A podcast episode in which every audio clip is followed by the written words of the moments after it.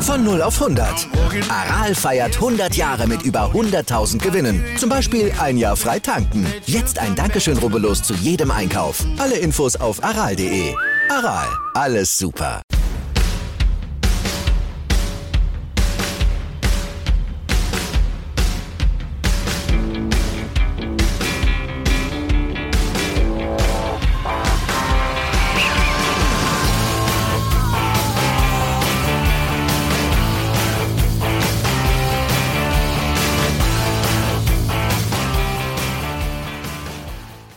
Herzlich willkommen zu einer neuen Folge der Tennisproleten. Eine weitere Woche ist rum. Wir nähern uns dann doch so langsam mit großen Schritten den beiden Masters-Turnieren in den USA. Vorher ja, haben wir noch ein bisschen Abwechslung. Es war auch in dieser Woche so wie in der letzten Woche. Rund um den Globus wird gespielt, von Europa bis nach Südamerika herunter. Und das alles im Blick hatte natürlich auch wieder Tobi. Hallo Tobi. Hi Daniel, ja, mit dir zusammen natürlich im Blick. Und ähm, wir haben gerade eben, als wir uns zusammen telefoniert haben, gesagt, eigentlich können wir den Podcast diese Woche auf eine Minute beschränken, denn wir können sagen, es ist genau das gleiche passiert wie in der Woche vorher, oder? Irgendwie in Südamerika wird gespielt, im, äh, ja, wie nennt man den Bereich eigentlich? Was, nee, das ist nicht Nahe Osten, boah nennt man das bei Dubai, Doha, in den Emiraten, wie auch immer? Die arabische mhm. Halbinsel? Ja. Würde also ich jetzt irgendwo, so, wo hm? es ziemlich warm ist, wird gespielt.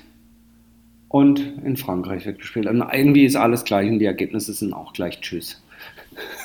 Ja, also äh, genau, nicht nur das. Also die, die Orte sind sehr ähnlich, sondern äh, auch thematisch. Ne? Die Punkte, die wir letzte Woche hatten. Wir hatten gesagt, Zverev, hm, ja, verliert früh, machen wir uns aber keine Sorgen, das kommt schon irgendwie noch. Team, größeres Fragezeichen, verliert auch irgendwie immer früh und man bleibt schon irgendwie ein bisschen ratlos zurück, aber eigentlich sind es doch auch gefühlt nur wieder Kleinigkeiten. Ja, und bei den Damen. Naja, aber wenn ich, wenn ich da gleich reinkrätschen darf und dich fragen darf, ähm, äh, das stimmt. Und ohne das Thema jetzt genauso ausführlich zu besprechen wie letzte Woche. Ähm, aber hat sich was geändert? Weil meine spontane Reaktion wäre, okay, lass uns gleich äh, im Anschluss irgendwie über Zverev und Murray, das ist ja nochmal eine extra Story reden. Äh, aber bei Team, ähm, jetzt, äh, letzte Woche haben wir gesagt, ah, der packt das schon. Und jetzt wieder so früh raus. In äh, Rio hat er gespielt und ist da angetreten. Ich glaube, es war gleich am, äh, am Montag, musste er, glaube ich, gleich ran. Das ist ja so, wenn man nicht besonders weit vorne steht in der äh, Weltrangliste Genau, ist er gegen Thiago Montero in drei Sätzen raus. Sicherlich etwas unglücklich in dem Sinne, dritter Satz Tiebreak, kannst du auch gewinnen. Ja. Aber ähm, hat sich da was geändert in deiner Einschätzung? Nee, also genau das. Ne? Er hat im dritten Satz Tiebreak verloren und da habe ich mir dann nämlich noch so gedacht, also das unterstreicht ja eigentlich nochmal genau den Punkt, dass du daraus ableiten kannst, sind ja diese Kleinigkeiten. Klar, du könntest natürlich sagen, ein Team ne, auf höchstem Level, der würde gegen Thiago Montero jetzt nicht drei Sätze brauchen und da kommt es nicht dann auf Kleinigkeiten an. Aber aber er ist eben nicht auf Wäre der nächste Level. Schritt. Genau, das ist es. Das ist der Punkt. Genau, das können wir und abhaken. Dann, und, dann, ja. so, so, und dann trifft er natürlich noch auf einen Spieler, jetzt nicht unerfahren. Ja, der gute Montero ist ja auch schon lange mit dabei. Ist auch, ich meine, nun aus Brasilien kommend, ähm, ähm, hat ein Heimspiel sozusagen, auch auf Sand. Ja, also ein Team in Topform pustet den wahrscheinlich weg und ein Team eben nicht in Topform. Und da sind wir wieder, das Tennis einfach, äh, die, die ersten 150 ist auf der einen Seite schon nah beieinander. Wenn nicht alles genau passt, dann verlierst du eben so ein Match in drei Sätzen. Ja, das ist richtig. Klar, und dann natürlich der Heimvorteil noch, den Montero hat. Der spielt da sicherlich auch rein. Finde ich sowieso jedes Jahr wieder, wenn ich die Bilder da aus Rio sehe, mir gefällt das da unheimlich gut. Dieser Center Court, diese Atmosphäre, natürlich auch so mit den Zeiten, das ist alles sehr eng und kompakt, weil die fangen spät am Tag an, was für uns ja auch schön ist, mit diesem Start 20.30 Uhr und dann so in die Nacht rein. Hm, das hat irgendwie was. Ich denke so jeden Tag jetzt auch, wo ich da reingeschaut habe, wieder, eigentlich ist das so ein Turnier, wo ich sagen würde, da möchte ich irgendwie gerne mal hin. Ja, ja, gebe ich dir recht. Das ist auch, von, von der Optik irgendwie. Ich habe auch immer das Gefühl, so die, die, die, die südamerikanischen Sandplatzturniere, die sehen noch, noch orangener aus. Mhm. Hat natürlich auch mit diesem Tag-Nacht-Dings zu tun. Die sehen noch orangener aus als äh, Roland Garros zu seinen schönsten, äh, sage ich mal, Abendstunden oder so, wenn so die blaue Stunde kommt und die Kontraste der Farben besonders schön sind. Äh, doch, das stimmt, das hat was.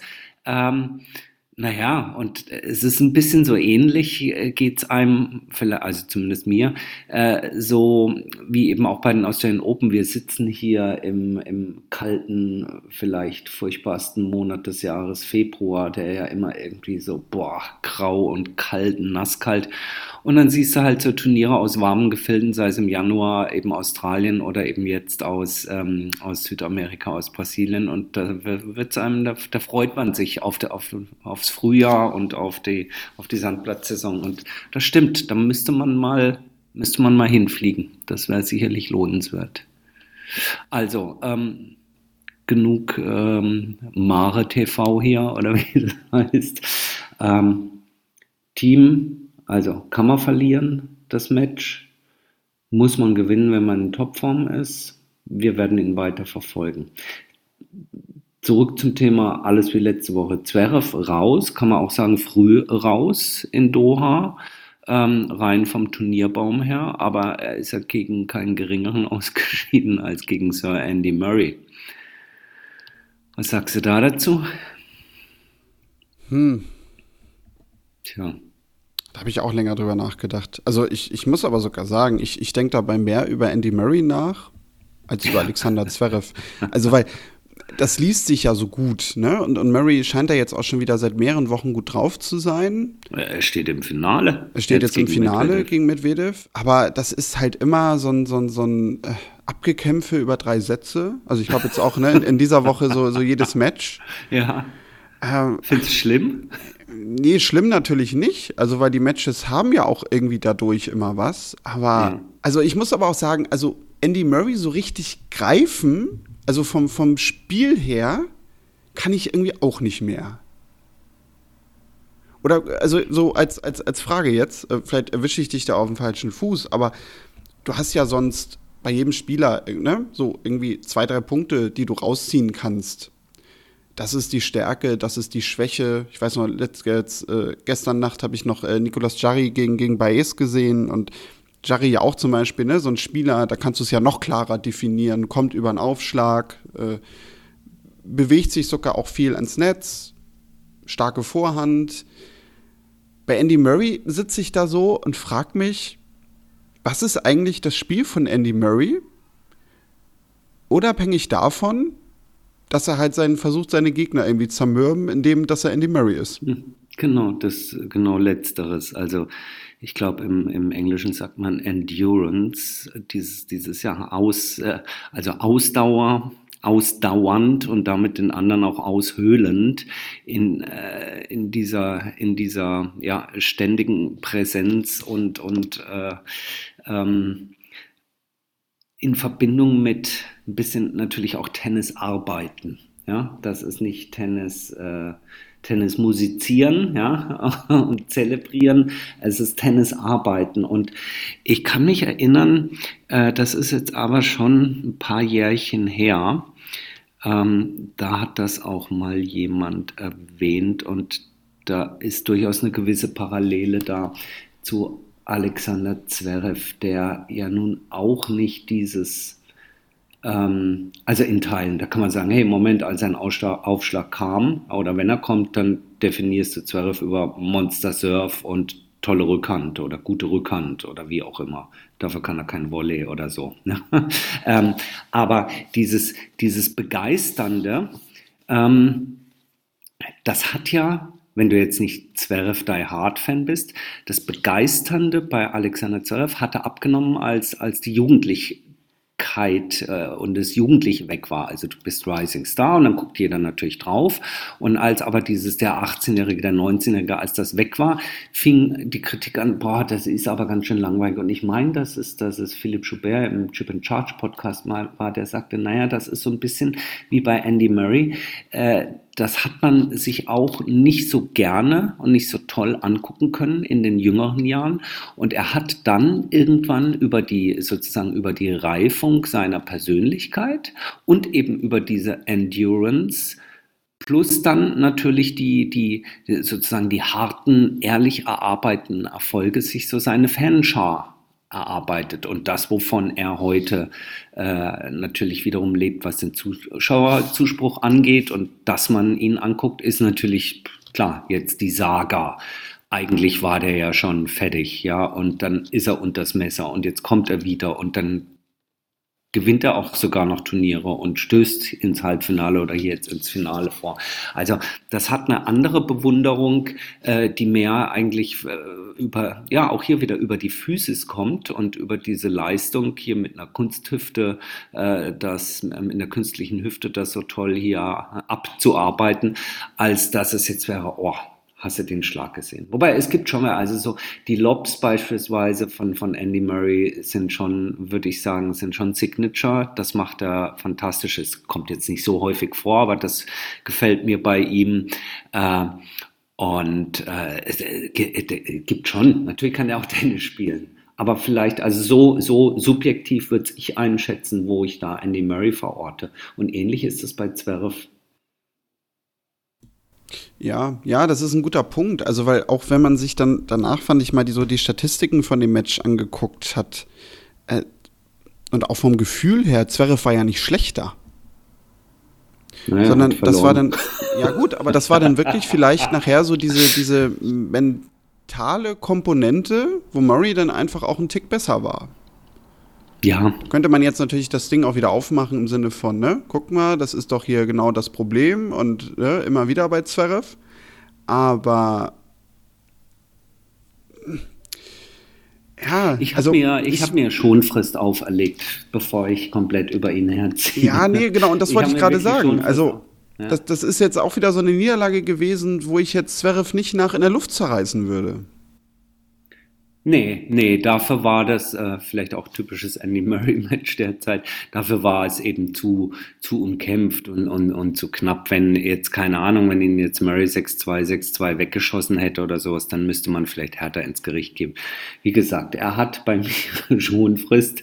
Ähm, jetzt gucken wir mal, was so die, ähm, die amerikanischen Hartplatzturniere bringen. Aber wie gesagt, da wiederholen wir uns oder ich mich ähm, wir sprechen uns so nach Monte Carlo, ich weiß gar nicht, ob er in Barcelona antritt. In der Vergangenheit hat er immer mal in München gespielt.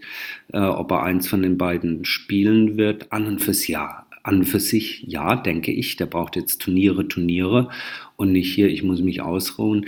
Ähm, ich würde sagen, so Ende, Ende Madrid sollte man mal ein Zwischenfazit ziehen. Und wenn es da nicht klappt, dann setzt es aber was. Ja, genau. Also das hatten wir letzte Woche ja schon gesagt. Ne? Muss einfach natürlich nachher Sandplatzsaison so ein bisschen abwarten. Ähm, vielleicht noch zum nächsten Punkt. Da fällt mir ein, okay, wir können sogar gleich auch nochmal nach Rio vielleicht für einen Satz zurückkehren. Aber machen wir gleich, äh, gehen gleich zu Rio zurück. Aber sag ruhig deinen ersten Punkt äh, oder anderen. Genau, weil da geht es nämlich nach Marseille. Ähm, da mhm. muss ich sagen, das ist, also von dem Turnier habe ich sogar noch einen Tick mehr gesehen als auch aus Doha. Ähm, aber etwas, was äh, mir da so im Kopf geblieben ist, habe ich nicht gesehen, weil es da nämlich auch nichts zu sehen gab. Das war nämlich das Match von Yannick Sinner.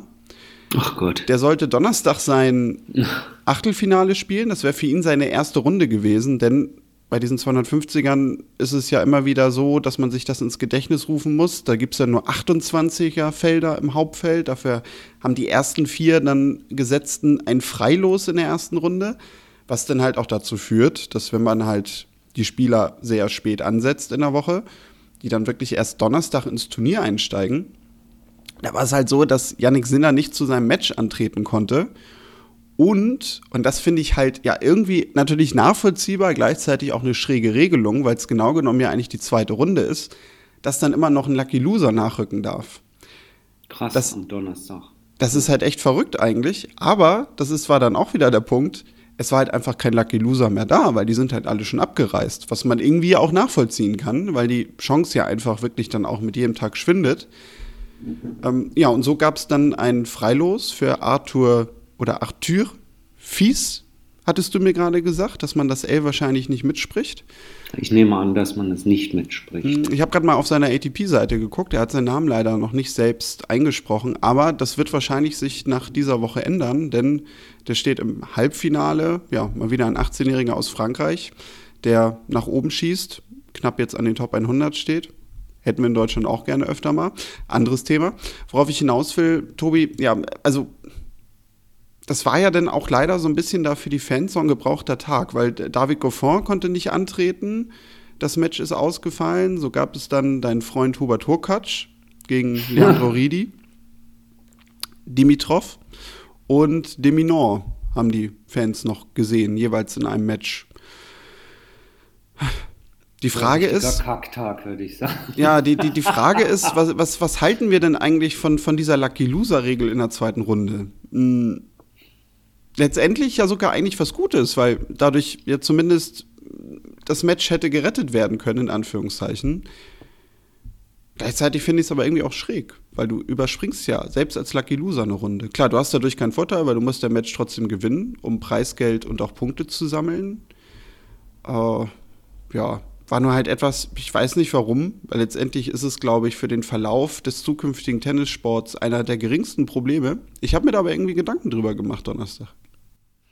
Ja, es ist halt wirklich skurril. Es kommt jetzt nicht so häufig vor. Ähm, es ist skurril, trotzdem folgt es einer, natürlich einer gewissen Logik und insofern ist es auch in Ordnung. Äh, mich macht die Lucky Loser-Regel immer dann fertig, wenn es hier zu den Grand Slams unser, unser Tippspiel berührt das, das treibt mich nachts um. Ja.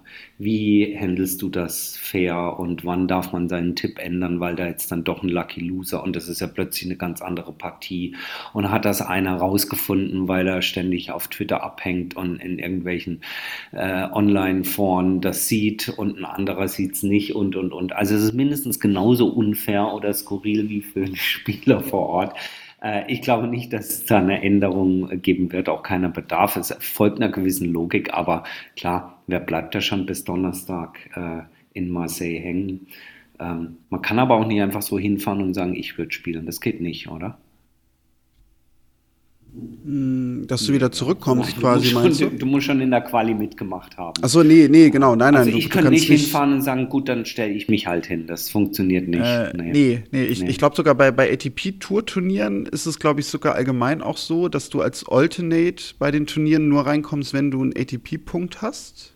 Na, meine ich, ich mal, meine ich mal gehört zu haben.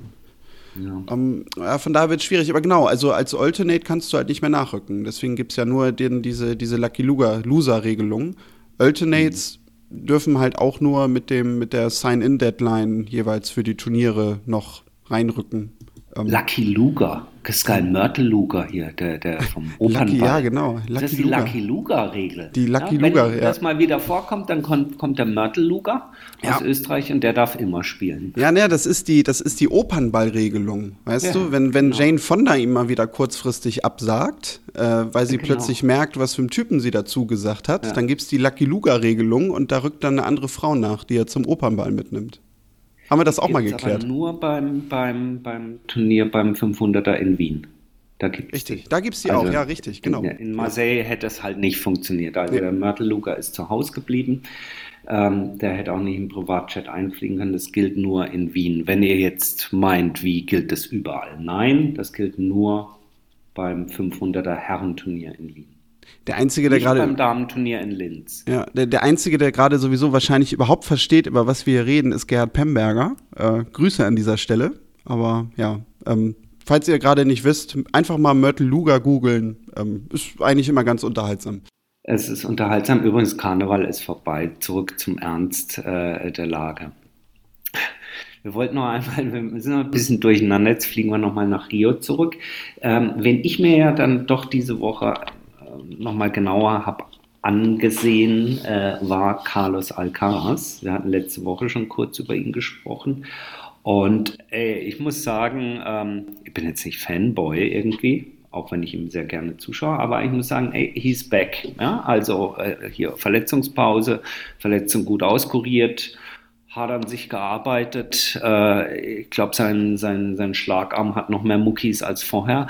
Und vor allen Dingen, ähm, ah, das ist schon toll. Und dann gab es das Match gegen Fonini, der das hat Spaß gemacht, weil das sind halt so Matches, ach, da kommt der alte Italiener da nochmal um die Ecke und dann merkst du richtig, dass da hat er Bock drauf. Das ist so, so Kyrgios in so einer anderen, anderen Version, so. Der, der liebt ja auch dann die Big Stage, äh, hier Center Court äh, in Rio und dann hier den, den, den jungen Spanier da ein bisschen, bisschen ärgern und so. Und ich finde, das hat er gut gemacht von Nini. War schade, dass er dann, ähm, ja, äh, in Anführungsstrichen verletzungsbedingt und das dann eben halt nachgelassen hat.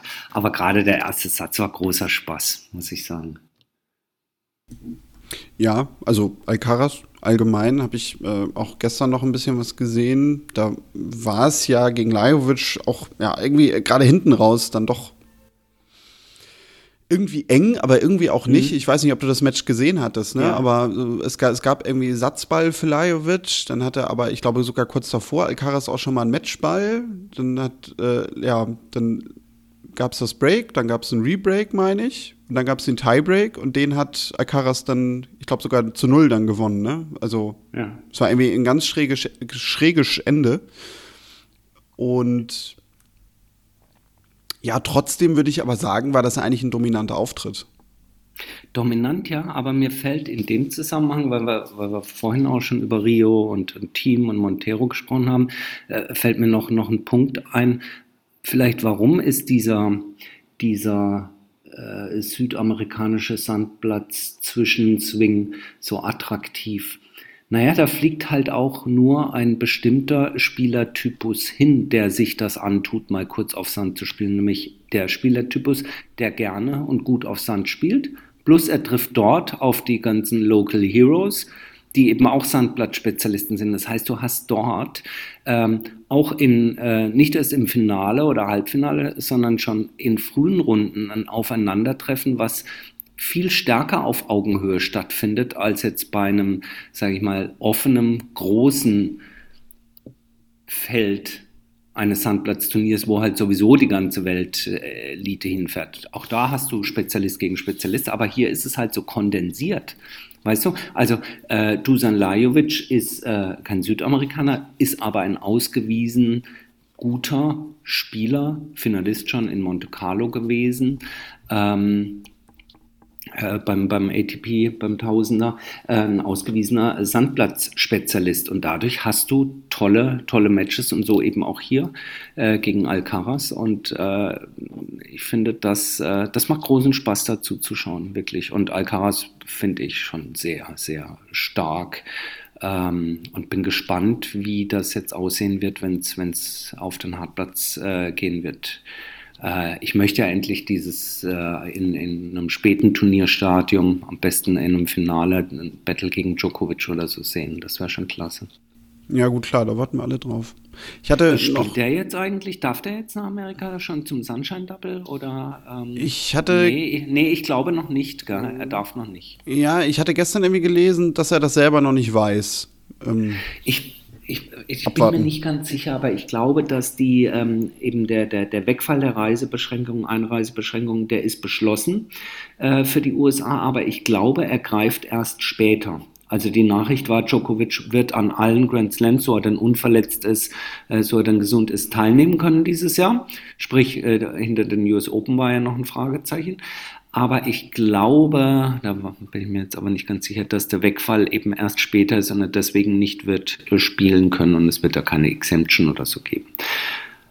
Aber ist auch egal. Also wie gesagt, Alcaraz gegen Djokovic, dieses Match würde ich dann doch gern dieses Jahr mit beiden in Topform mal sehen wollen. Richtig. Vielleicht äh, nehmen ja auch nochmal Nadal und Zverev dann ihr letztjähriges Match neu auf oder spielen es einfach oh ja. weiter. Wäre natürlich auch schön.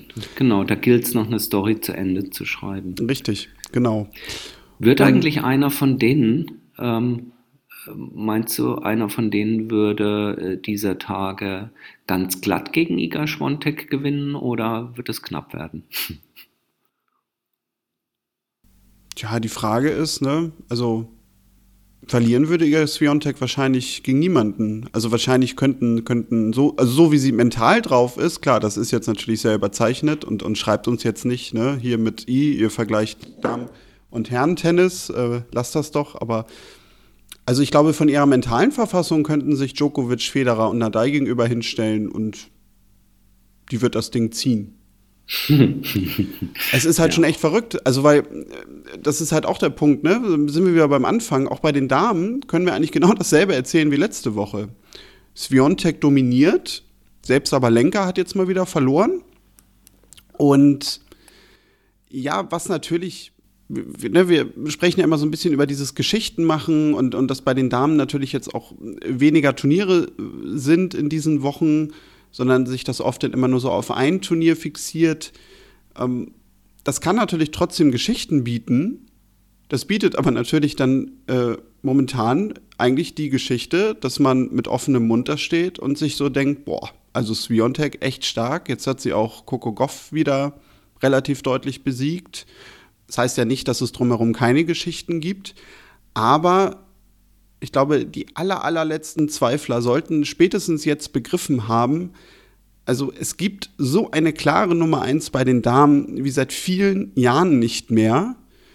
Und dass man, glaube ich, auch von der Dominanz sagen kann, lehne ich mich jetzt mal ganz weit aus dem Fenster, das ist mindestens gleichzusetzen mit der damals stärksten Form einer Serena Williams, wenn nicht sogar noch ein bisschen dominanter. Ja. Ja. Könnte, ich überlege gerade, aber da könnte schon insofern was dran sein. Klar, die fehlen noch ein paar Grand Slams bis dahin. Ähm, aber als Momentaufnahme würde ich dir recht geben. Ähm, naja, auf einem so wie Serena Williams auf sehr, sehr vielen Belegen, aber eben nicht auf allen Belegen maximal dominant war, so ist es Iga Schwantek auch. Auf einem sehr, sehr schnellen Untergrund äh, kann sie das nicht ganz so, ganz so äh, präsentieren und dominieren. Ähm, aber Grundsätzlich ja, das ist schon, das ist schon sehr, sehr dominant im Moment. Absolut, überhaupt keine Frage. Und vor allen Dingen so dominant, dass es einfach auch ähm, ja, rein von den Ergebnissen irre ist, wie wenig, wie wenig äh, Spiele sie überhaupt abgibt im Laufe ihrer Matches. Das ist schon äh, schwindelerregend, bleibt die Gefahr. Ähm, die ja dann immer ganz schnell, insbesondere äh, ja, so in den Kommentarspalten auftaucht, äh, wird es dann zu eintönig. Wird es, oh, das ist ja langweilig, immer gewinnt die gleiche. Da würde ich sagen, warten wir mal noch ab. Ähm, jeder Winning Streak, äh, jede, jede Siegesserie reißt mal und ähm, äh, ich glaube, dafür, dafür sind insgesamt in den Top Ten bei den Damen auch äh, zu viele starke Spielerinnen dabei, dass es nicht, nicht auch äh, in nächster Zeit auch andere Siegerinnen geben wird. Also da habe ich jetzt nicht so Bedenken. Ich glaube nicht, dass sie alles in Serie gewinnen wird, aber es ist schon sehr, sehr, sehr dominant und toll. Ja, gut, also auch im Vergleich zu Serena Williams, auch zu ihren starken Zeiten, klar, die hat viele Grand Slam Turniere gewonnen, aber da war es ja jetzt auch nicht so, dass sie jedes Jahr reihenweise alle Masters und Grand Slam Titel für sich hm. gezogen hat. Ne? Also ja, ja. natürlich, das, das, heißt jetzt nicht, dass sie nie wieder ein Match verliert. Äh, du kannst ja auch dominant sein, weil du einfach mit einer gewissen Konstanz immer sehr weit in den Turnieren kommst. Und das ist ja aber auch jetzt etwas, fand ich, was man in dieser Woche gesehen hat. Übrigens haben wir das mit Sviontek jetzt wahrscheinlich so sehr gejinxt, dass Barbora Krejcikova die heute wahrscheinlich mit, ja, mit, mit, mit 1 und 2 irgendwie abzieht oder so. Aber was jetzt auch in dieser Woche wieder auffiel, dass du bei den Damen schon so eine neue Ordnung hast, die wir auch Anfang des Jahres vermutet haben. Denn du liest eigentlich jetzt immer in den größeren Turnieren die ähnlichen Namen. Ne? Also auch wenn man jetzt aufs Halbfinale guckt, wieder Goff und Pegula, Sviontek, dann der Barbora Krejcikova, die jetzt auch im Finale steht, sagte ich gerade, sich jetzt auch dann in der Weltrangliste wieder ein bisschen hochspielt und klettert. Ich glaube jetzt aktuell dann mit jetzigem Stand auch wieder in die Top 20 zurückkehrt. Das ist schon eine Entwicklung der letzten Monate, die, glaube ich, schon das Damentennis jetzt auch nochmal neu geordnet hat. Ja, ja, definitiv. Von daher gibt es nichts hinzuzufügen. Nee, genau. Also ja. von daher müssen wir jetzt einfach mal abwarten, ob sich diese ja noch These, die im Raum steht, bestätigt. Und auch das werden wir wahrscheinlich dann so wirklich erst in den Monaten erfahren, wenn es auf den Sand geht. Mhm. Zumal ja auch das der Punkt ist, ne? Das, das fehlt bei den Damen ja leider gerade so ein bisschen, dass du, haben wir letztens schon, ich glaube, vor zwei Wochen drüber gesprochen, halt genau das, was eigentlich so aus unserer Sicht ja so als Fan die Tour ausmacht, ne? Dass du so eine so Wochen hast, wo du drei, vier verschiedene Turniere hast, wo du alle äh, Belege quasi vertreten hast. Ähm, das fehlt bei den Damen natürlich so ein bisschen. Und ja, du sagtest es gerade, ähm, wie es dann nachher äh, auf dem Sand aussieht und dann auch auf dem Rasen, das müssen wir dann noch ein bisschen abwarten. Wir werden uns das anschauen. Vielleicht meine ging mir dieser Tage durch den Kopf, ohne da jetzt eine riesen, riesen äh, Sektion äh, in diesem Podcast und in dieser Folge aufzumachen. Aber meine Frage an dich, äh, nenn mir zwei, drei Namen von Spieler, Spielerinnen, die du vermisst. Die ich vermisse? Mhm. Mm, Riley Opelka. Riley Opelka. Ja. ja. Angelique Kerber. Oh ja. Sehr sogar habe ich gerade letztens wieder ja. festgestellt. Also weil da ja, würde mich ich vermisse sie ja, sehr. Ja, also gerade auch. Das ist nicht sarkastisch gemeint. Nee, nee, ich will nein, immer noch ihre nein, nein. Tasche tragen. Wirklich, nee, nee. ich vermisse sie. Ja, also nee, das, das meine ich wirklich. Mhm. Ähm, und das mag jetzt aufgrund des Hintergrundes ein bisschen, ja, äh, eigentlich, wie soll man sagen, so ein bisschen verklärt klingen, aber ich vermisse auch Simone Halep. Ja. Ja. Ja. Klar, wenn übrigens hat man lange nichts gehört. Das äh, wird ja mit äh, Säbel, Florett und Degen sowas ausgefochten, so ein Doping-Case. Äh, und das geht nicht äh, von jetzt auf gleich. Ähm, und wie gesagt, wenn sie gedopt hat, dann gehört sie raus. Überhaupt keine Frage. Ähm, aber das stimmt. Ähm, ja, Genau, also mir, mir ging es ähnlich, ist mir so durch den Kopf gegangen, also meine Güte, was macht eigentlich Riley Opelka? Auch wenn ich dem jetzt nicht so gern zugucke, aber das ist ja okay. Ähm, äh, natürlich nach wie vor ähm, ganz äh, abgefahrener Name ähm, hier Huing Chong oder Chong Huing.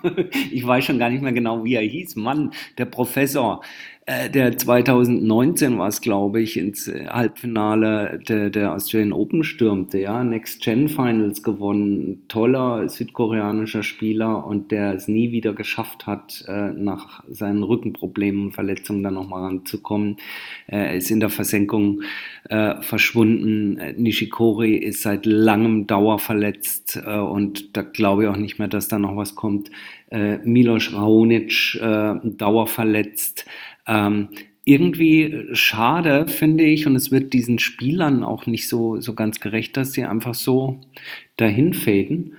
Und bei den Damen, mir ging es wirklich so, als Anfang der Woche oder letztes Wochenende der, der Draw veröffentlicht wurde, die Auslosung für das ähm, Damenturnier eben im Moment in Dubai, was ja, weil äh, es gibt noch ein 250er im Moment, aber was eben top besetzt ist, ist ja auch ein Tausender-Turnier.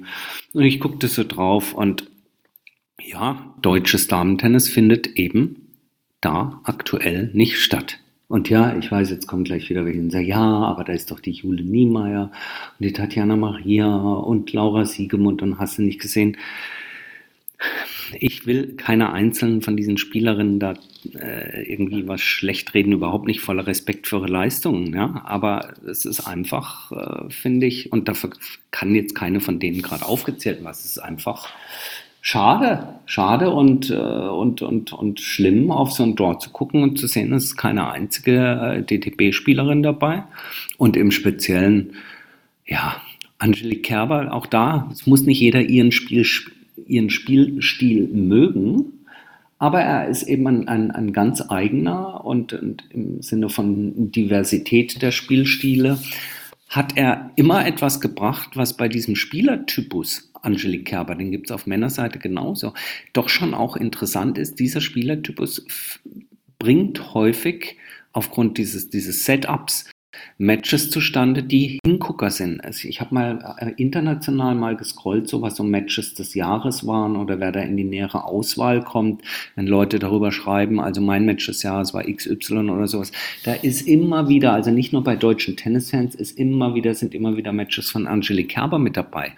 Und das sagt ja nicht nur über die Spielerin Angelique Kerber etwas aus, sondern eben über die, die Qualität, die sie aufgrund ihrer Spielanlage in ein Match reinbringt, sodass es ein interessantes Match wird, dass es ein mitunter teilweise auch spektakuläres Match für die Zuschauer wird, ganz gleich, für wen sie die Daumen drücken.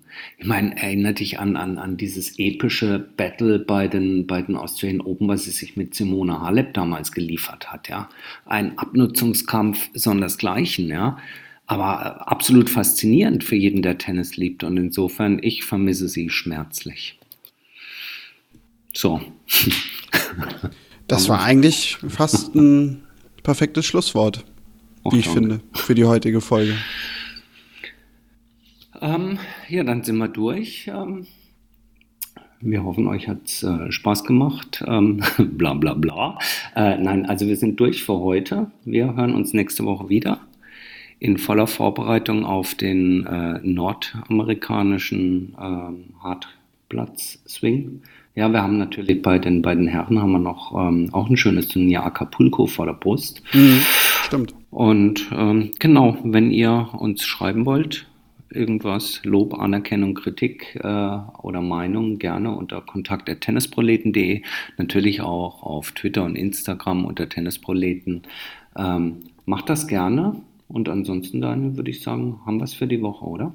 Richtig, genau. Wir hören uns nächste Woche wieder. Dann schauen wir mal, ob es ganz neue Entwicklungen gibt bei den Namen, über die wir in den letzten Wochen immer so gesprochen haben. Bis dahin macht's gut und tschüss.